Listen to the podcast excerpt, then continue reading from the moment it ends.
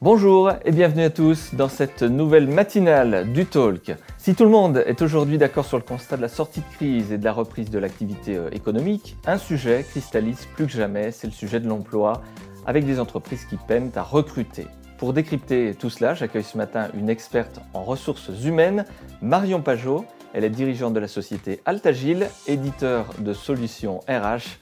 Elle est mon invitée ce matin dans le Talk.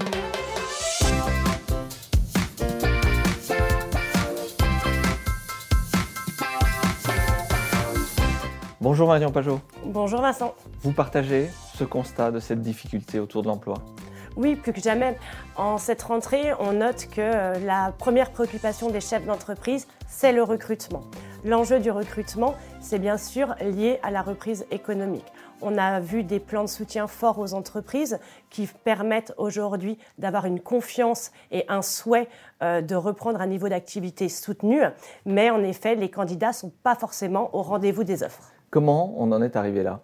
Alors, comment on en est arrivé là? Bien sûr, on a parlé de la, crise sanitaire, mais la crise sanitaire, elle a eu aussi un effet sociétal.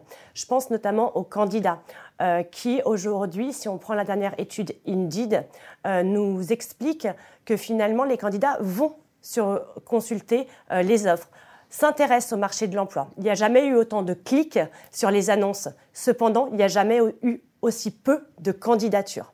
Pour vous faire un constat, le 6 septembre 2021, il y a donc quelques semaines, Pôle Emploi déclarait avoir plus d'un million d'offres d'emploi. Donc c'est un record sur euh, un niveau jamais atteint. Est-ce qu'on a des secteurs qui sont plus touchés que d'autres? Bien sûr.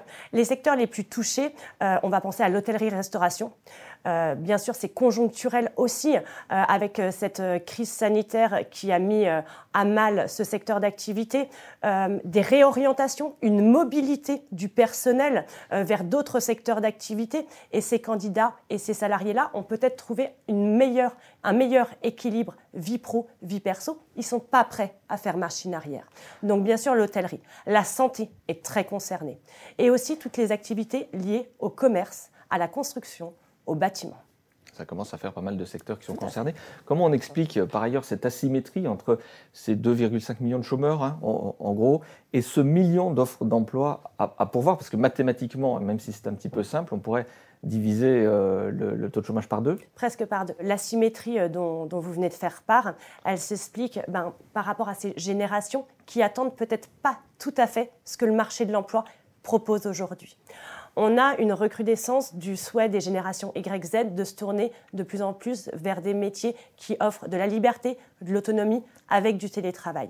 Si on reprend les secteurs d'activité qui sont en tension aujourd'hui, la santé, l'hôtellerie-restauration, le commerce, le bâtiment, on est loin de pouvoir travailler en télétravail quand on est maçon ou serveur. Donc ça crée moins de vocations.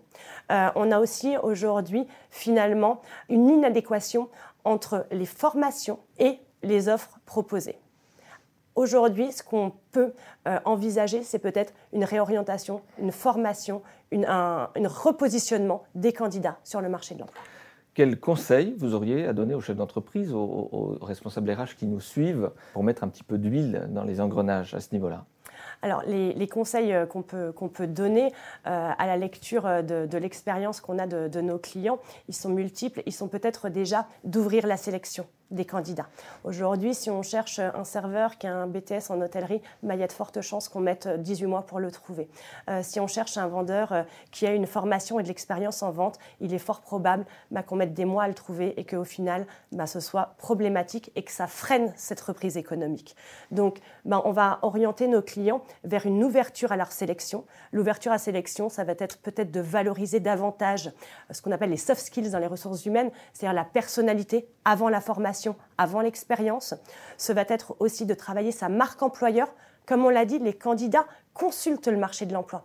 Ils vont voir ce qui se passe dans les entreprises. Ils s'intéressent aux témoignages. Ils s'intéressent aux projets, aux valeurs de l'entreprise. Donc là, avoir une communication orientée vers les candidats Peut-être qu'aujourd'hui, il y a encore un frein de mobilité des candidats. On est juste à la sortie de la crise.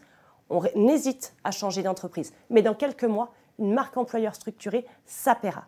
Et puis enfin, on peut aussi s'ouvrir à d'autres sources qui sont par exemple la cooptation, qui sont euh, participer à des forums, travailler ses réseaux sociaux. Marion Pajot, on vous connaît surtout pour vos euh, solutions RH, vos logiciels qui cartonnent partout en France et même bien au-delà. Est-ce que ça rentre dans cette problématique? Oui, bien sûr. Euh, alors le logiciel n'est pas, un outil magique, mais en effet, euh, nous, on propose une solution, euh, un logiciel de recrutement qui s'appelle Softy, qui permet déjà de multidiffuser les offres, donc d'ouvrir ces canaux de communication, qui permet d'avoir une autre vision des candidats en faisant passer des tests, des questionnaires, en pouvant intégrer des entretiens vidéo, ce qui permet finalement de privilégier la relation candidat avant le CV. Et puis enfin, on travaille beaucoup la marque employeur avec nos clients. Marion Pajot-Altagil était l'invité de ce talk. Merci Marion d'être passée par ce plateau ce matin. Merci Vincent.